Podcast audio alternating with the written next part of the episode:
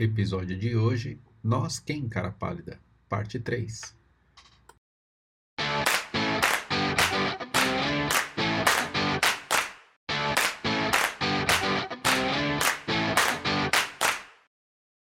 Uma pergunta aqui dos espíritos para ler aqui, a 316, olha que interessante.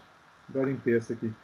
No além, seja no, no, no plano espiritual, o espírito se interessa pelos trabalhos que se executam na Terra pelo progresso das artes e das ciências, conforme, sim, né, conforme a sua elevação ou missão que possa desempenhar. Então, estão ali dando uma força no, no backstage para nós aí, para eles tocar adiante também. Então, é, não, nós não estamos sós nessa luta, nessa bandeira que precisamos levantar.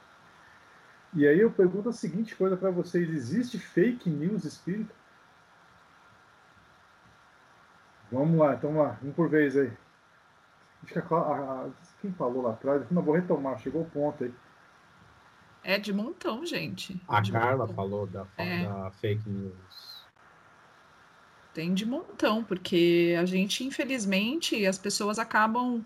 É, é como a Carla falou, né? É o, é o julgamento que tem por trás disso. Ah, aquele lá é, é- é- tem, tem toda essa, essa parte de. ah, É, o Alexandre costuma falar sempre, né? É, umas coisas muito absurdas, de, inclusive é, de redes sociais, que às vezes eu olho é, falando. é, é, por exemplo, aconteceu qualquer coisa muito importante, aí eles colocam lá, é, por exemplo, a morte de George Floyd, segundo o Espiritismo.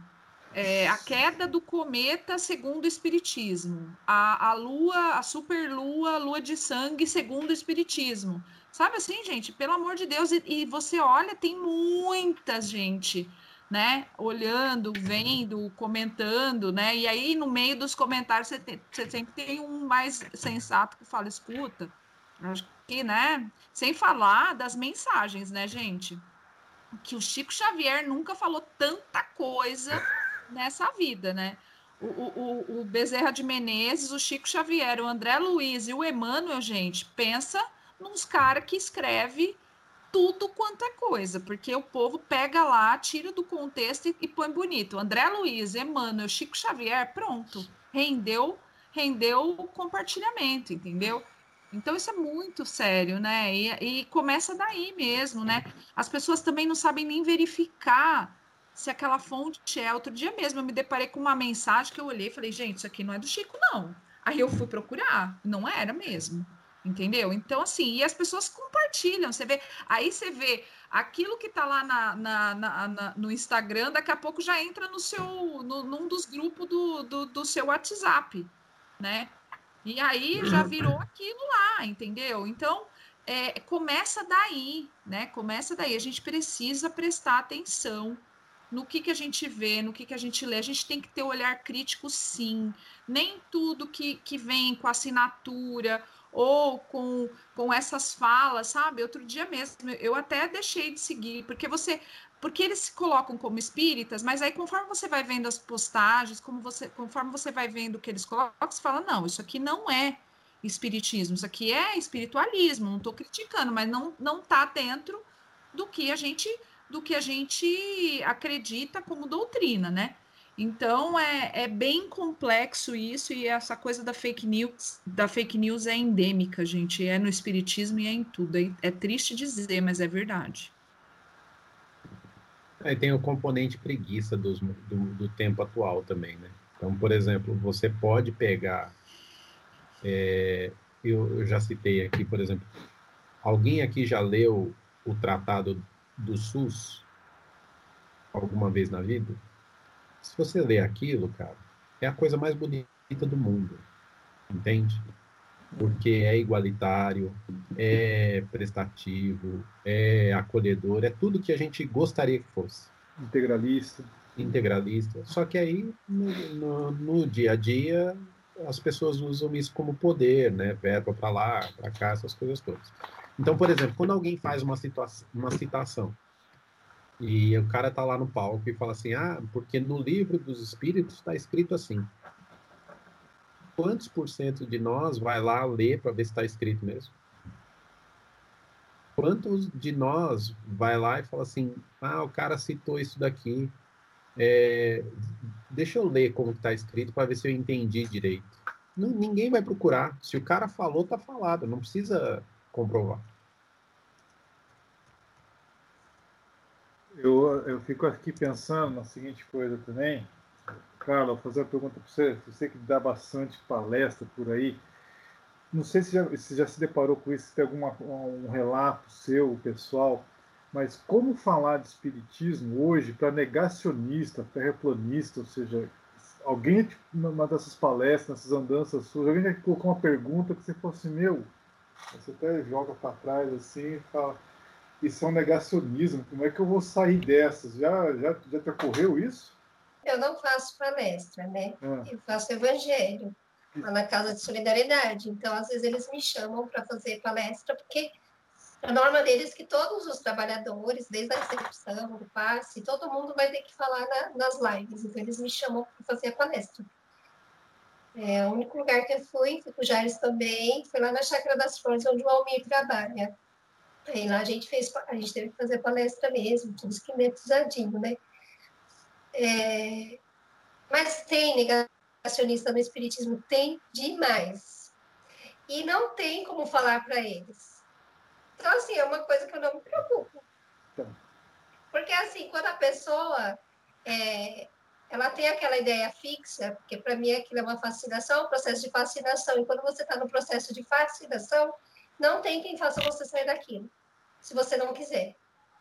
O espírito tem que despertar, tem que acordar para a vida. Então, é um processo muito longo, é um processo de desobsessão, e isso não se dá é, em uma palestra. Uhum. E eles vão para retrucar. Entendeu? Então, assim, a gente não pode pegar e ficar dando bola para isso. A gente tem que falar para todas as consciências.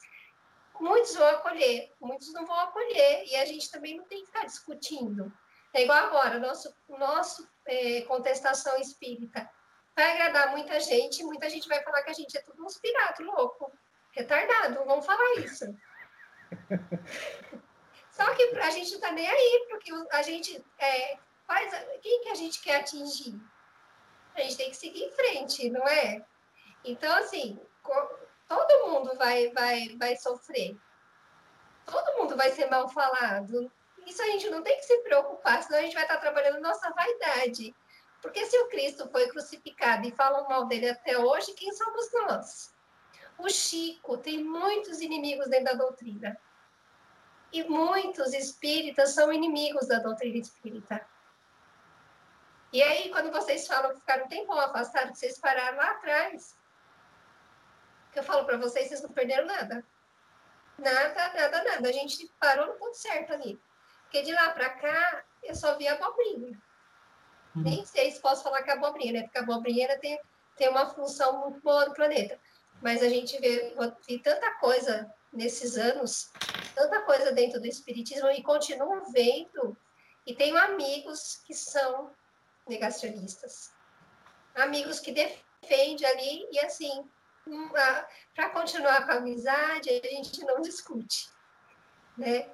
Então, assim, o que, que eu posso falar com vocês, né? É mais fácil discutir espiritismo com o pessoal que eu trabalhei da congregação espírita e meus amigos que eram até evangélicos do Deus é Amor, Igreja Universal, Mundial, às vezes é muito mais fácil conversar com eles do Evangelho do que com os espíritas, muitos espíritas. Então a gente chegou num ponto que está tendo muito assédio dentro da doutrina espírita. Eles estão querendo realmente estacionar ali né, o progresso. Porque o que, que acontece? Falam que o espiritismo vai chegar nas massas. Então ele vai ser, vai para todas as pessoas vão atingir todas as pessoas, então não vai ter mais aquela coisa de elitismo. E aí é lógico que atingindo as massas vai vir muitas fantasias, vai trazer muitas outras culturas, vai, vai haver as misturas de religiões, né? Então a gente tem que estar preparado para tudo isso, mas a essência é o amor. Se houver amor, gente, tudo flui. Né? Se tiver virtude, tudo vai para frente. Agora, quando entra egoísmo, orgulho, vaidade, todas essas coisas que a gente está vendo que está sendo muito estimulado, né, que é o que eu falo que é são os coaches espírita, né? Tipo, a gente já não vai mais passar por regeneração, a gente já vai sair de provas e expiações para o mundo feliz. Aí é complicado. E aí me entristece bastante. Às vezes dá vontade de desistir. É, teve umas duas semanas, três semanas que eu conversei com o Jair e falei assim, é, eu tô com tanta raiva de tal pessoa que eu não tô nem com vontade de entrar mais na casa de solidariedade. Só que aí a gente tem que pensar, não pode pensar naquela pessoa, porque eu não, não consigo imaginar uma pessoa dessa trabalhando dentro de uma câmara de passe, uma pessoa dessa é, dentro de uma diretoria. Então, a minha vontade é pegar e nunca mais entrar ali. Só que eu tenho que pensar na maioria, né? A maioria não pensa assim. Só que a gente ainda vai pela minoria. Porque a minoria chama atenção e atinge né, o nosso coração, atinge tudo aquilo que a gente estudou. E aí eu falo, o que, que adianta a pessoa estar tá 20 anos dentro de um centro espírita e a gente vê um negócio desse? Sabe, é o caminho do João de Deus, é esse o caminho que a pessoa está tomando. Então, é muito triste, porque é uma fascinação. E a gente está vendo, isso a gente ouvia falar na televisão, é igual o coronavírus, a gente ouvia falar que aconteceu com não sei quem. Agora a gente está vendo dentro de casa, do nosso ladinho. Né? E está complicada a coisa, gente, está complicado mesmo. E assim, trazer livro de, dos espíritos, trazer Chico Xavier, trazer Emmanuel, para não ter isso que a Cláudia falou. Você lê uma mensagem, a pessoa acredita, porque ela não lê Emmanuel. Ela não lê. A pessoa que lê o livro dos Espíritos, que lê o Evangelho, que lê as obras kardecianas, ela não acredita em tudo. Porque ela foi na base. Aí depois ela vai ver André Luiz, mas o pessoal nem sabe. Eu conheço pessoas que não sabem quem é André Luiz. Gente fala assim, eu não consigo ler o Nosso Lar, que é a obra mais básica. Não consigo ler Nosso Lar, eu não entendo nada que está escrito ali. Já vi vários espíritas falando isso para mim, eu não consigo ler o Nosso Lar.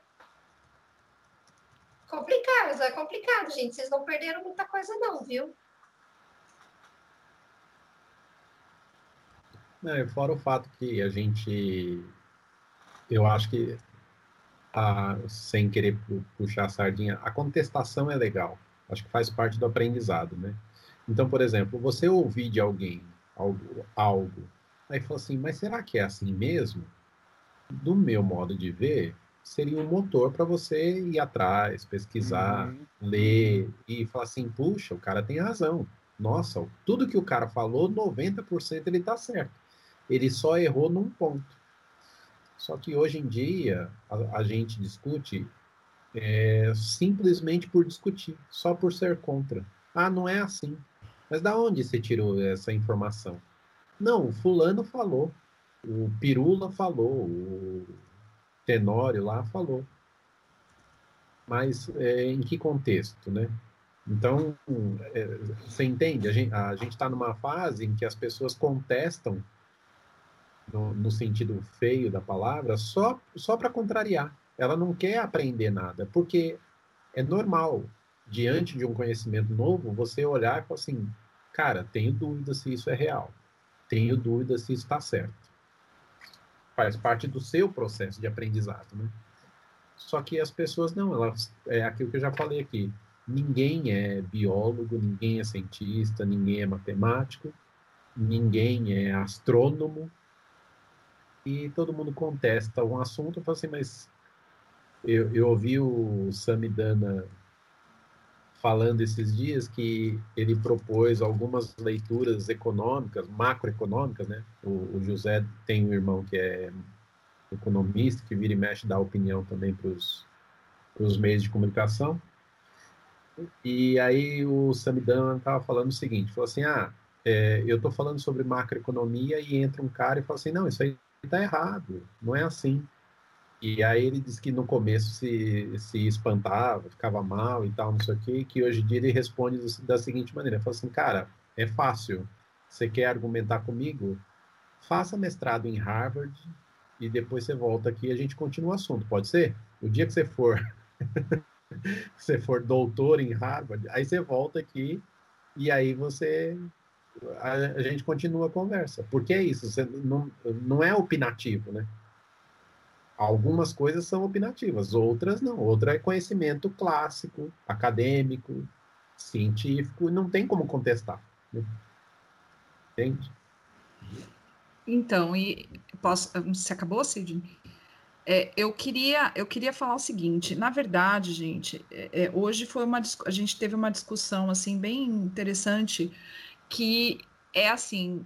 Nós não fomos é, nós não aprendemos a questionar. A contestação nunca fez parte do nosso sistema. Gente, nós, nós, nós estamos até hoje com aulas que você senta lá, o professor vai lá na frente e te joga milhões de coisas e você não contesta. Primeiro porque antes a gente não tinha nem de onde buscar, né? Porque se você quisesse fazer uma pesquisa, tinha que ir na biblioteca. Hoje tudo é um pouco diferente.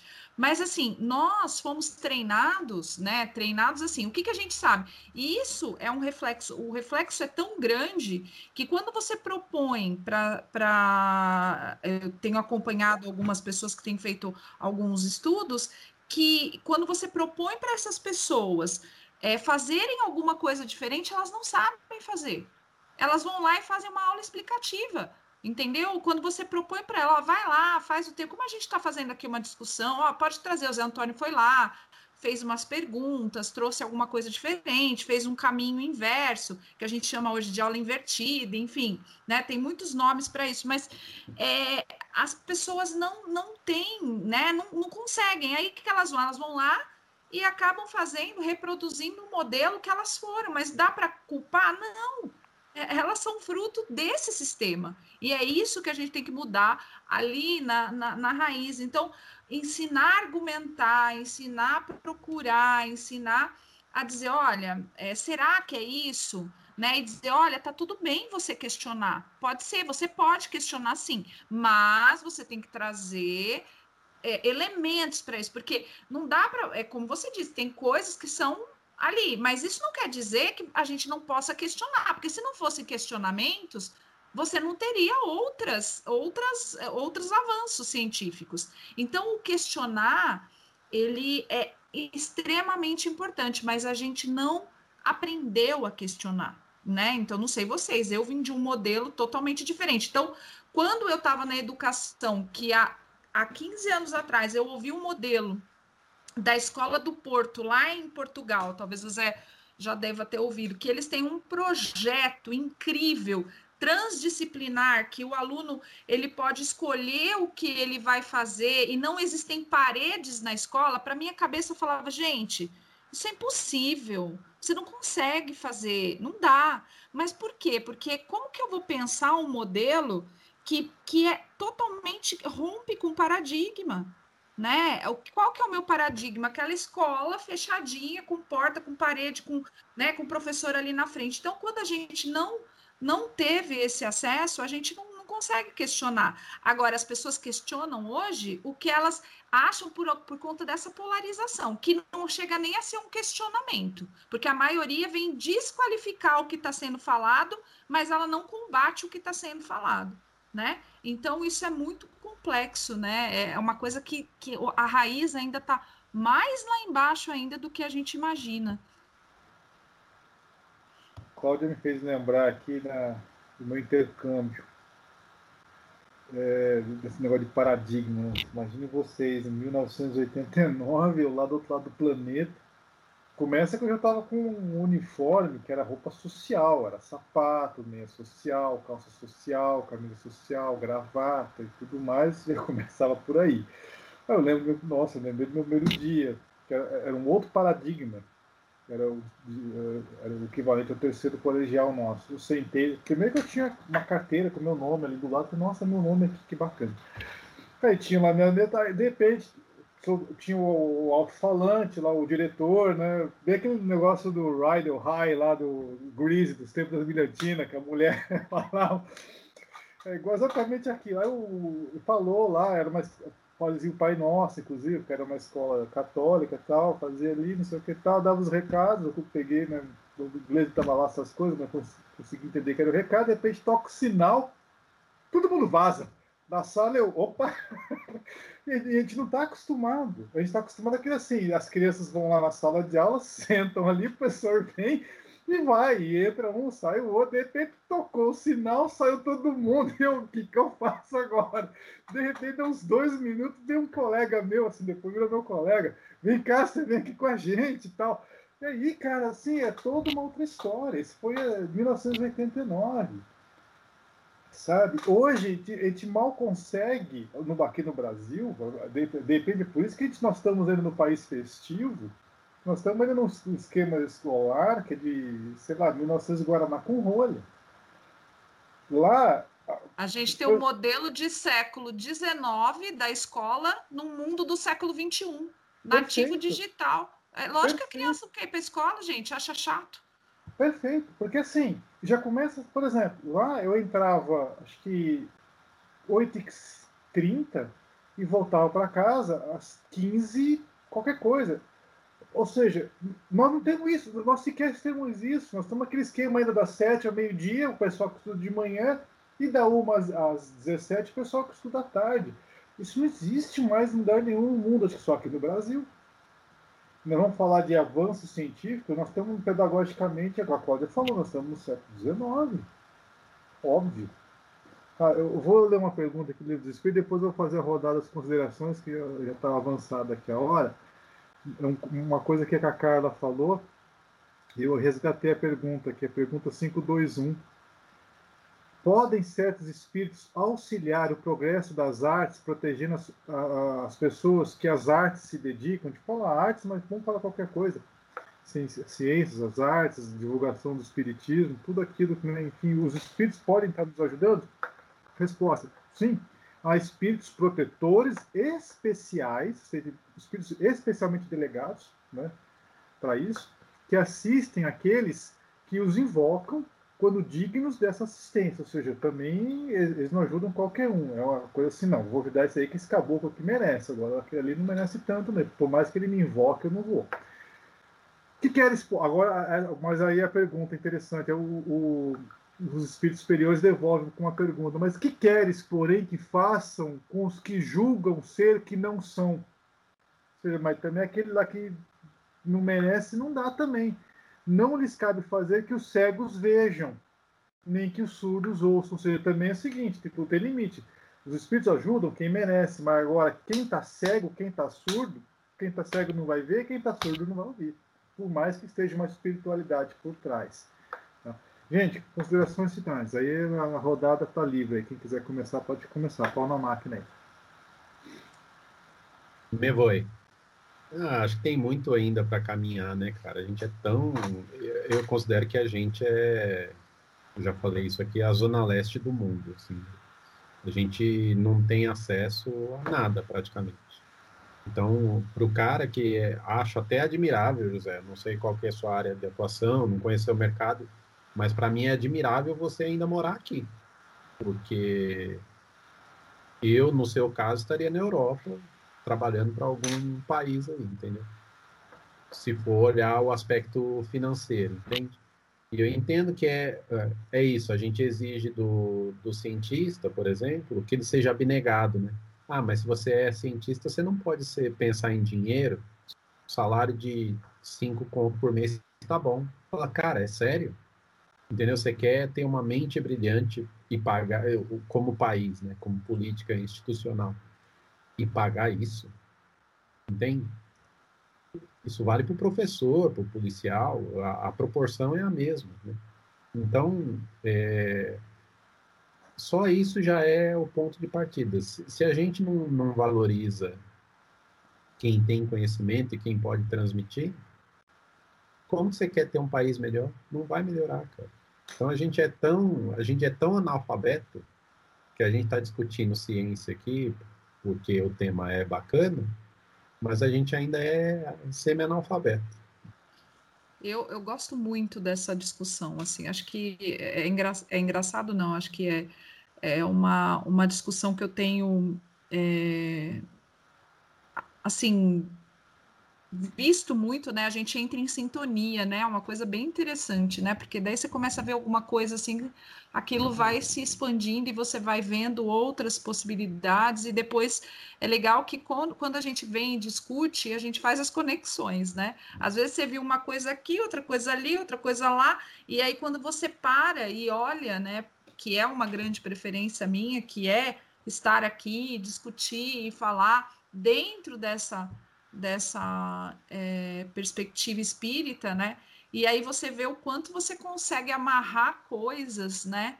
Do que você está estudando, daquilo que você está vivendo, dos exemplos, das coisas que, né? Cada um de nós traz, né? É, olhando, observando, enfim. Isso aqui é uma produção de conhecimento, nem que seja uma produção de conhecimento para nós, né?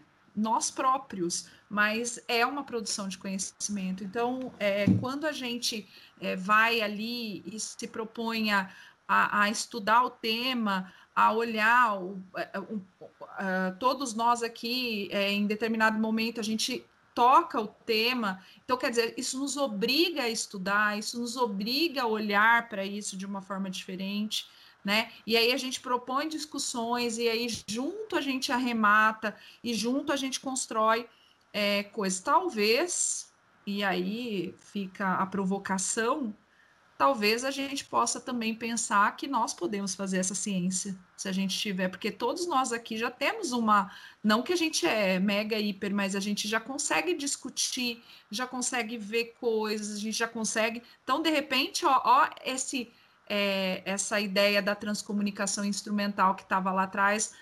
Poxa, vamos retomar isso, sabe? Eu acho que falta iniciativas, assim. Talvez a, nós, como a gente sempre fala, né? Às vezes a gente fica procurando no outro. Vamos ver na gente o que, que a gente pode contribuir, como a gente pode contribuir, né? A gente tem diferentes saberes aqui, pessoas que têm é, experiências diferentes, e que, gente, como isso engrandece, né? Hoje em dia, esse trabalho colaborativo, da gente pesquisar, olhar, trocar, isso engrandece muito e produz boas coisas. Então, talvez seja a hora da gente, seja o nosso chamado também, além do Contesta, que já é uma coisa que né, a gente está aqui, mesmo que a gente não está, é, como a Carlinha falou, a gente tem um objetivo diferente de, de ser é, youtuber, a gente tem é outra proposta, é outra pegada, é, mas, no entanto, a gente está aqui toda semana tentando juntar tudo que a gente tem né, de compromissos para poder ter esse momento. Então, talvez seja o momento também da gente sentar e começar a produzir, porque,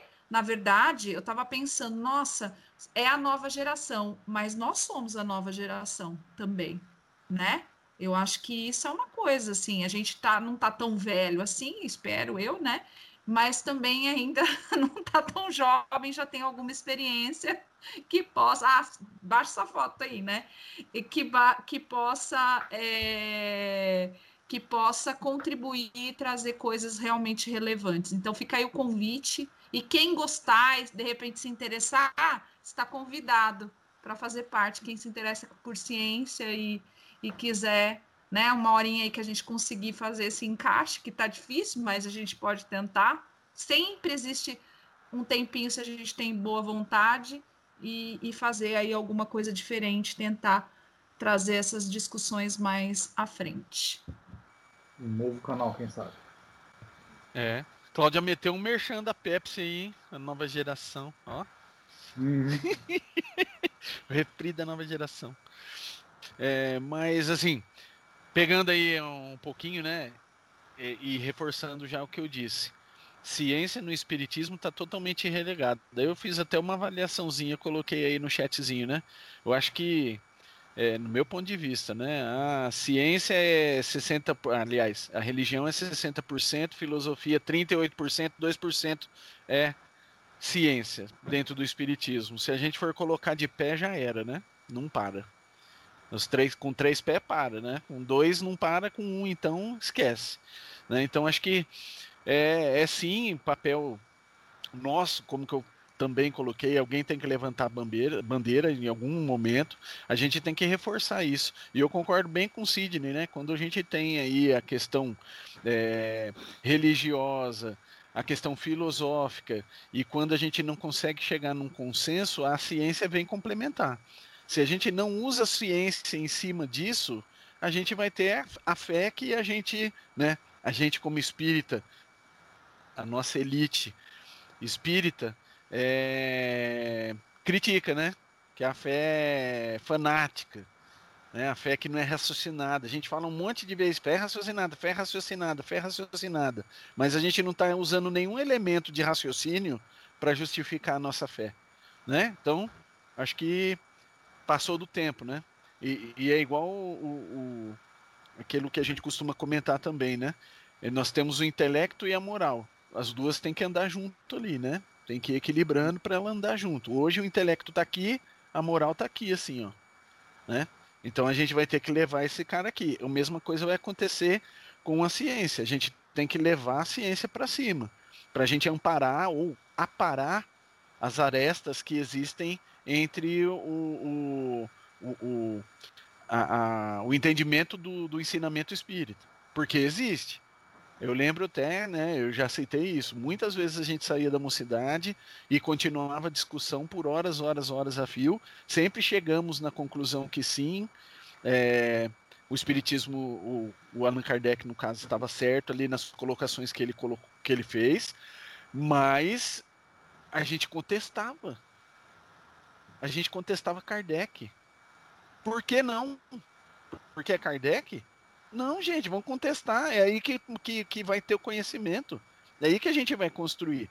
Na contestação. Sem contestação não há mudança. E se a gente quer mudar, a gente tem que contestar. Sem contar só dois, dez segundos.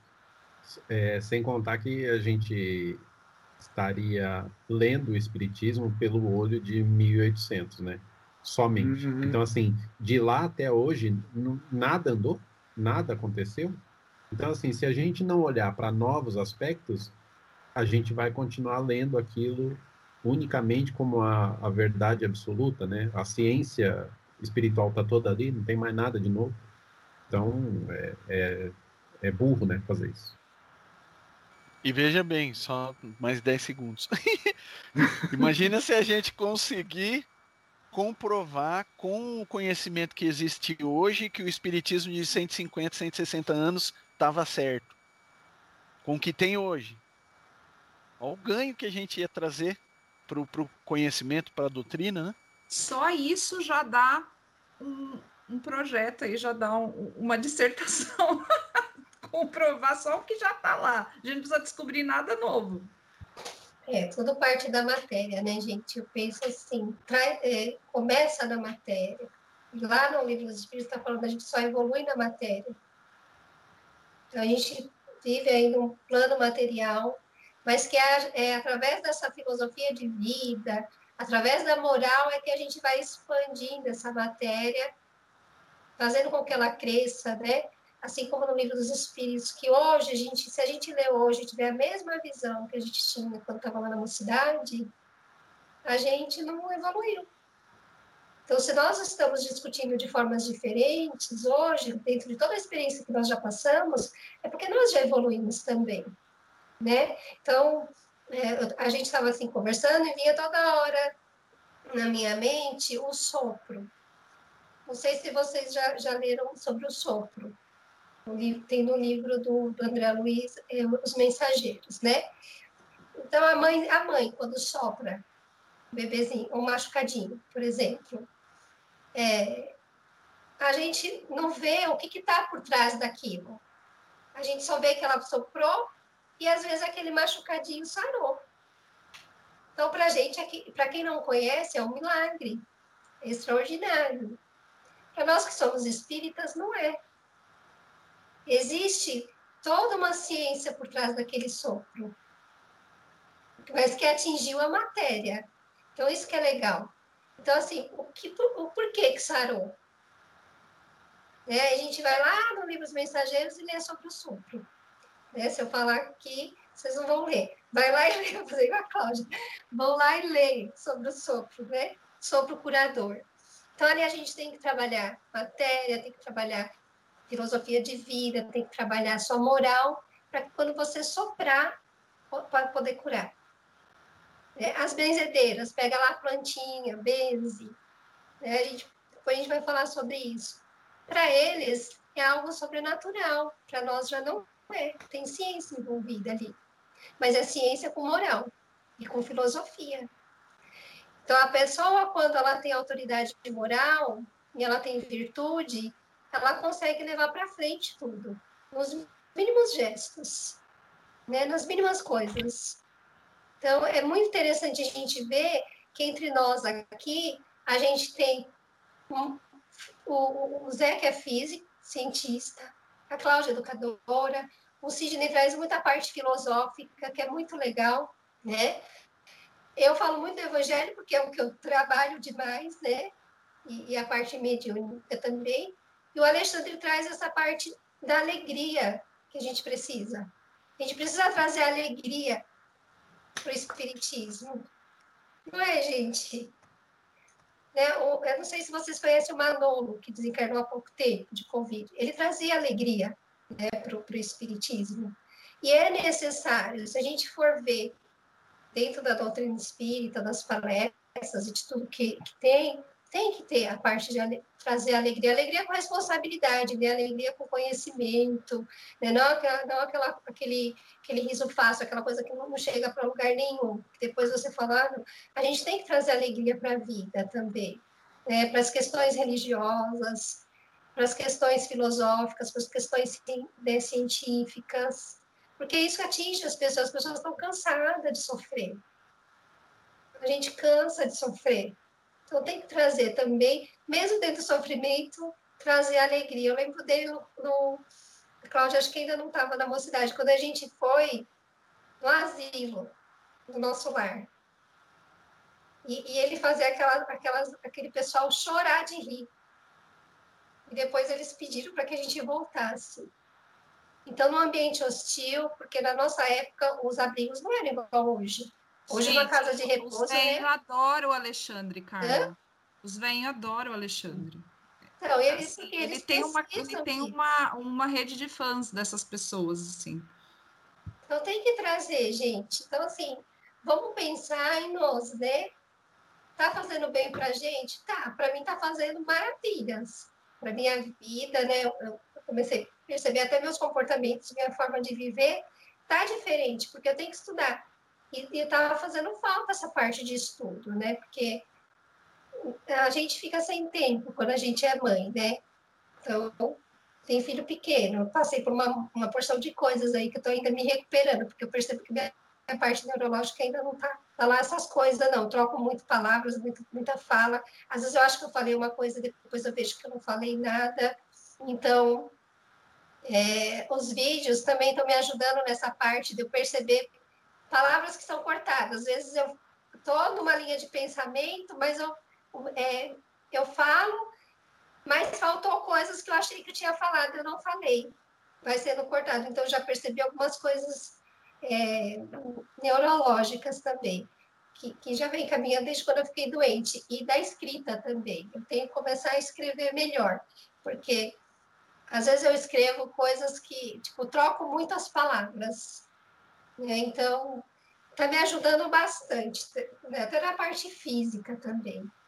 Então, assim, é, parar para pensar, né? A contestação está fazendo bem para a gente, né? Para nós aqui. Então, eu acredito muito que está assim.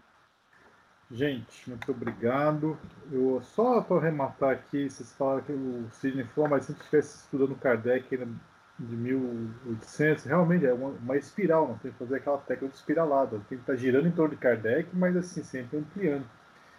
E aqui eu sinto que né, a Cláudia deu a ideia do canal novo, mas contestação. Já imaginaram? Uma vez eu paro, gente, isso aqui vai ficar eternizado, assim, entendeu? Assim, vai estar no YouTube, nós estamos deixando um legado interessante para a posteridade. Alguém ainda vai fazer uma tese de doutorado sobre nós, imagino eu. o, o Alexandre é um capítulo à parte. Assim, aliás, metade da tese vai ser o Alexandre e a outra metade nós aqui. Mas, enfim. E só para fechar aqui o assunto, sim, nós temos chance ainda, nós temos esperança, porque eu lembro, da, vamos lembrar nossas infâncias aqui agora, que a gente andava pela rua, a gente via o Gurgel, né, a gente via o Gurgelzinho, lá em casa tinha o CCE, mas a gente não tinha, não via Hyundai, eu não via Hyundai na minha infância. Eu não via Samsung na, em casa. Hoje, aqui, eu tô com, na minha frente, eu tô com um Samsung aqui, um aparelho celular Samsung, se eu sair aqui no estacionamento em algum lugar, eu vou achar uma penca de Hyundai. De onde que veio a Coreia do Sul? Se tem uma, é, não sei quem, quem é, não, falaram que é do japonês, né, que eles reverenciam, né, o, quem, não, quem não precisa reverenciar o, o imperador é o professor, né, mas eu imagino que na Coreia também, se tem uma, uma, uma profissão que é altamente valorizada na Coreia, é o professor. Tá? O caminho é esse. Tá? Aqui, uma pena que nós perdemos esse bonde lá atrás, quem sabe recupera, mas Gurgel não vamos ter mais, CCE não vamos ter mais, mas quem sabe mais para frente tenha outras coisas. Você ia falar para arrematar, Sidney? Sim, mas isso é um plano institucional. Sim. É, industriais, comerciantes, economistas mandam seus filhos estudarem na Europa, os asiáticos, né, os coreanos, os chineses, para aprenderem a velha escola clássica. Então, designers, por exemplo, na minha área, designers são os meninos pagam faculdade nas melhores faculdades europeias para os filhos estudarem design e voltarem para suas terras. E isso acontece em todas as áreas, na ciência, na educação, na medicina. Os filhos de gente rica asiática estuda ou nos Estados Unidos ou na Europa para aprender o conhecimento mais nobre que existe e trazer de volta. Isso é um plano institucional, governamental sabido. Enquanto a gente está dormindo, tem pelo menos um milhão de orientais escrevendo código, fazendo tese, desenhando, enquanto a gente dorme. Ou dorme ou assiste televisão. Não, enquanto está em vigília. Gente, é, muito obrigado por vocês que nos acompanharam mais uma vez. Né? Não se esqueçam de se inscrever no canal, deixa, deixa, ativar o sininho das notificações. Você que é fã do Alexandre, deixa um like. Não por mim, pela Cláudia, pela Carla, mas você que é fã do Alexandre, a, a alegria desse programa, deixa aquele like e até a próxima, gente. Valeu. E fique com Deus.